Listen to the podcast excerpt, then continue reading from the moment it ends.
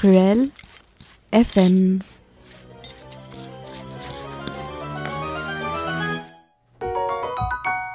Bonjour. Et bonjour à tous. Alors aujourd'hui avec Aurélie, nous, avons, euh, nous allons vous parler euh, des villes pendant l'Antiquité tardive.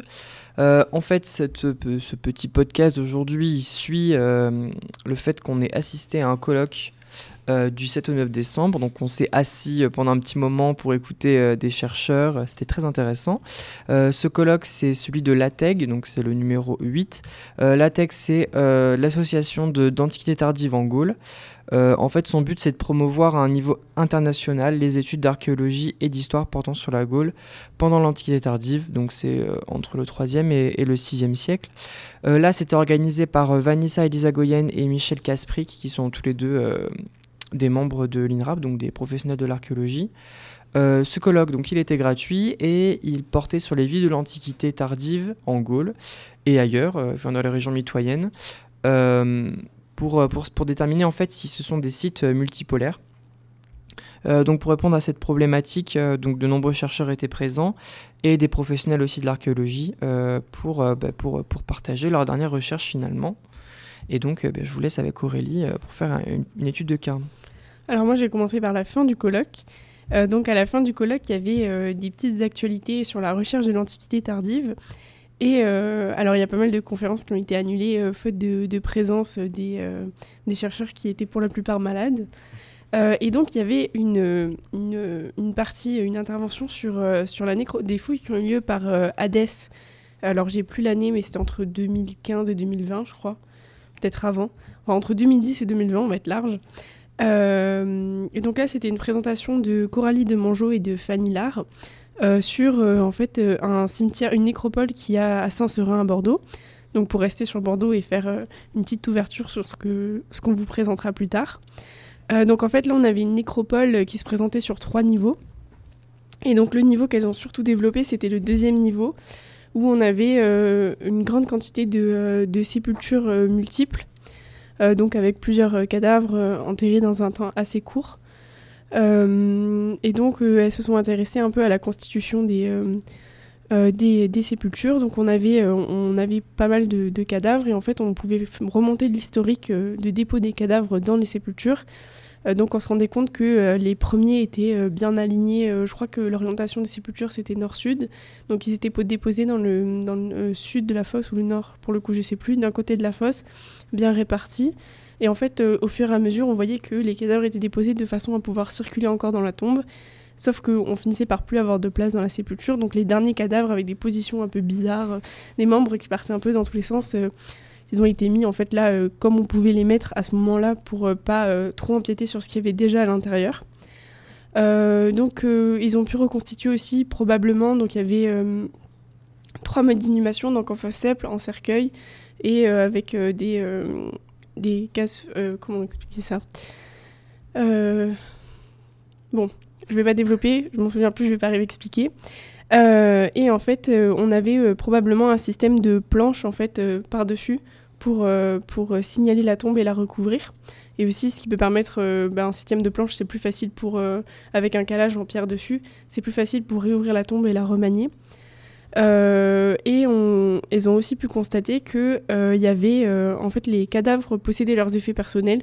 Donc, il y avait des traces de bagues, d'épingles, etc.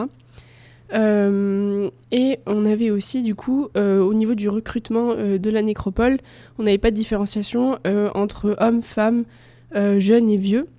Euh, ceux qui sont sous-représentés, c'est les 0-4 ans et euh, ils ont pu voir en fait une forte natalité, des mortalités pardon, des 15-20 ans. Et donc, pour elles, on est face là à une nécropole de crise. donc, on n'a pas retrouvé d'éléments qui peuvent montrer que c'est une crise liée à un acte guerrier. Donc, il n'y a pas de blessure, il n'y a pas de, de présence d'armes, etc. Donc, ce serait plutôt lié à une épidémie ou à une famine. Euh, et en fait, euh, c'est plutôt la thèse de, l'épidémie qui a été retenue. Euh, donc, classiquement, on va penser à la peste. Sauf qu'il y a plusieurs pestes, il y a trois épisodes de peste qui ont lieu dans, pendant l'Antiquité tardive. Et en fait, les datations de la nécropole rapportent qu'on n'est pas sur ces périodes de peste-là.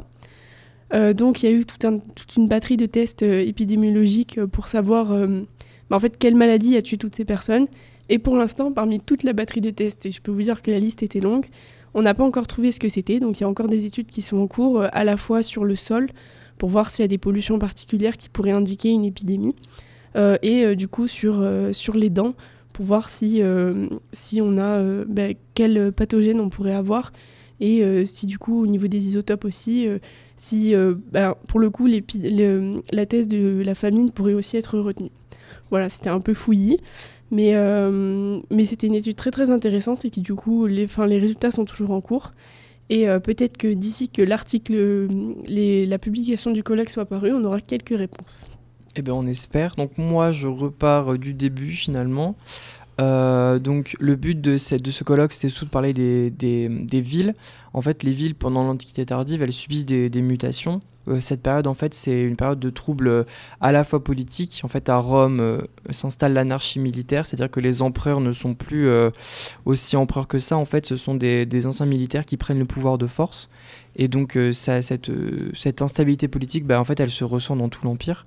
Euh, mais aussi il y a une, des mutations importantes dans la façon de penser euh, euh, des, des, citoyens, et donc principalement, bah, en fait, c'est l'avenue du, du, christianisme.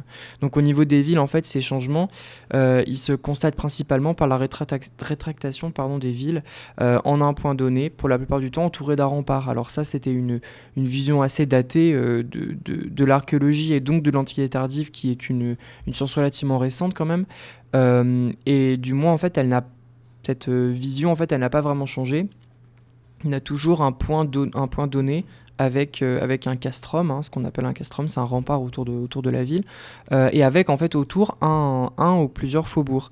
Et en fait, cette, cette, occupation donc, qui se réduit, en fait, elle, comment dire, elle, elle se réduit à cause, ou du moins grâce à des éléments polarisateur, donc ça peut être les premiers édifices de culte, ou euh, comme je l'ai dit avant, bah, par rapport au, changement du pouvoir, finalement, on a, il y a une, certaine peur, une rétractation, on se dit euh, euh, mieux, mieux, vaut récupérer une certaine partie de la ville, comment dire, mettre un rempart, et ici, comme pas une sorte de trésor, mais du moins tous aller dans, cette, dans ce lieu-là, histoire de, de, se protéger, entre guillemets, quoi.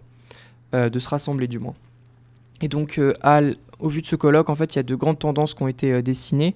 Euh, par exemple, on, voit en fait l'abandon progressif des édifices de spectacle, ou du moins les, édifices signalés fortement romains. Donc, par exemple, les amphithéâtres. Bah, en fait, par exemple, on a des, on a des, on a des, des traces en fait d'habitat dans les amphithéâtres. Donc euh, on n'y va plus du tout, euh, on construit dedans, on habite dedans, il n'y a pas de problème. Encore une fois pour, euh, pour répéter cette sorte, ce, bah, cette, technique du castrum, quoi, finalement se protéger et réutiliser ces édifices-là. Et d'ailleurs la plupart du temps, le, la ville de l'Antiquité tardive ne contient pas ces édifices romains. En fait, le l'empreinte fortement romaine est ben, un, petit peu dégageur des villes, quoi, disons. Mais par contre, ce que les nouvelles recherches ont permis de, voir, en fait, c'est cette, multipolarité, cette bipolarité. Bon, ils ont beaucoup, enfin, les chercheurs ont beaucoup, beaucoup utilisé ce terme. Euh, en fait, ils se sont aperçus que autour des villes, ces faubourgs euh, étaient densément habités et généralement euh, par des, par des pôles particuliers. Alors ça pouvait être euh, des pôles euh, d'artisanat ou des pôles d'habitat élitaire. On retrouve que des villas à un endroit ou alors que des ateliers de, de, potiers à un endroit. Donc c'est ça aussi qui a été très intéressant de, voir en fait que ces activités-là qui étaient pleinement euh, intégrées dans la ville du Haut-Empire, bah, en fait à partir du 3e siècle, 4e siècle, et bah, en fait elles sont hors les murs et puis bah, un petit peu délaissées finalement, même si euh, ces habitats quand même sont, sont densément peuplés, eh bien euh, on voit qu'elles ne font pas partie, euh, elles sont pas emblèmes de la vie de, du, du, du, de l'Antiquité tardive. Et donc la question sous-jacente des chercheurs, c'était est-ce que ces cités multipolaires, donc est-ce qu'elles peuvent être qualifiées de villes Bon, ici malheureusement, la question en fait, elle n'a pas réellement de réponse ça nous, on manque euh, véritablement de témoins historiques. Malheureusement, on n'a pas de, pas de petits films ou de petites vidéos ou de petits, euh, petits trucs de Grégoire de Tours qui dit oui, oui, oui, euh, la ville, c'est hors les murs et dans les murs. Non, il n'y a pas, a pas ça. Donc c'est une question un petit peu, comment dire, évasive. Du moins, on sait que finalement le autour des villes, eh ben, c'est densément peuplé aussi, et c'était ça un petit peu le but des recherches. Après, à savoir aussi que le colloque, c'est un exposé de ce qu'on sait actuellement et ça permet de réfléchir, de dégager des tendances et on sort jamais avec une réponse. euh, Non, jamais. un- C'est ça, ça aussi qui est frustrant finalement parce qu'on on atteint toujours euh, des réponses, mais finalement on n'arrive jamais à, à les combiner pour faire une seule réponse. C'est ça aussi qui est intéressant, mais, euh, mais voilà. Euh, maintenant, on va faire le petit fun fact du jour. Alors, comme on avait fait les trucs Glock pour Halloween, on va essayer d'être un peu dans le thème de Noël. Euh, Léo, est-ce que tu sais depuis quand euh, on a euh, quelque chose qui ressemble à un sapin de Noël dans les maisons? Ah, bonne question. Ah, ça doit faire super longtemps. ben, On a des Je premières des traces millénaires. à l'Antiquité. Ah bah donc voilà. ça fait à peu près des millénaires, ouais. et euh, donc du coup, on accrochait euh, des branches en fait de, des feuillages, et donc ça symbolisait en fait la vie et le renouveau au, milieu de l'hiver. Donc comme quoi on allait aller vers la belle saison. Et donc on avait plein de rites païens euh, qui, étaient en lien avec ce qui, deviendra après le sapin de Noël, euh, notamment chez les Celtes. Euh, et donc c'est des rites qui ont été après récupérés par le christianisme. Et on a officiellement la première apparition d'un arbre de Noël en 1521 en Alsace. Et donc, en fait, c'est quelque chose qui devient très très important, qu'on met devant les églises. Et il y a même, du coup, euh, la ville de Célestat en Alsace qui payait des gens pour surveiller le sapin de Noël, pour être sûr que le sapin de Noël reste là et que personne n'y touche. Ah bah un peu comme euh, celui en verre à Bordeaux. Exactement. Voilà, finalement, des gardiens de sapin de Noël. Moi, c'est un métier rêve, franchement, euh, nouvelle carrière. hein. pour payer euh, ses études pendant les vacances de Noël. Voilà, c'est ça. Gardien de gardien de sapin. Euh, pour jardin archéo, donc euh, demain, on a une conférence qui est réalisée par l'ASA euh, sur la métallurgie du fer en Grèce ancienne, qui est présentée donc euh, par euh, Julien Gravier à la maison de l'archéo de 18h à 20h. Très intéressant, l'ASA, hein, association archéologique des, des étudiants de master. Donc allez-y, c'est super. Et vendredi, donc on a le marathon Radio Campus Bordeaux. Et donc nous, euh, on va faire une super émission sur euh, pour une archéologie de Bordeaux. Donc euh, pour un petit peu euh, savoir un petit peu ce qui se passe à Bordeaux finalement en termes d'archéologie. Donc euh, n'hésitez pas à nous écouter. Et on aura notre duo de Mathéo. euh, On, on aura le, on aura le Ah. duo de Mathéo et voilà, on va essayer de faire quelque chose de chronologique et de se répartir des, euh, par, par, ben, par, par chronologie. Donc ça va être super intéressant. Alors c'est pas juste, il y a un duo de Mathéo, mais il n'y a pas un duo d'Aurélie. Et non, non, finalement, On n'a toujours pas trouvé le- le- mon, mon jumeau maléfique. Il donc, vous faut des cuves de clonage. Hein. Là, on- des cuves on de est, hein. clonage. Voilà, je sais pas ce que ça va donner, mais euh, heureusement que heureusement qu'on n'est pas des parfaits clones, parce que sinon je pense que ça serait un petit peu un petit peu fatigant. Mm. Mais euh, mais ouais. Mais du coup bah voilà, n'hésitez pas.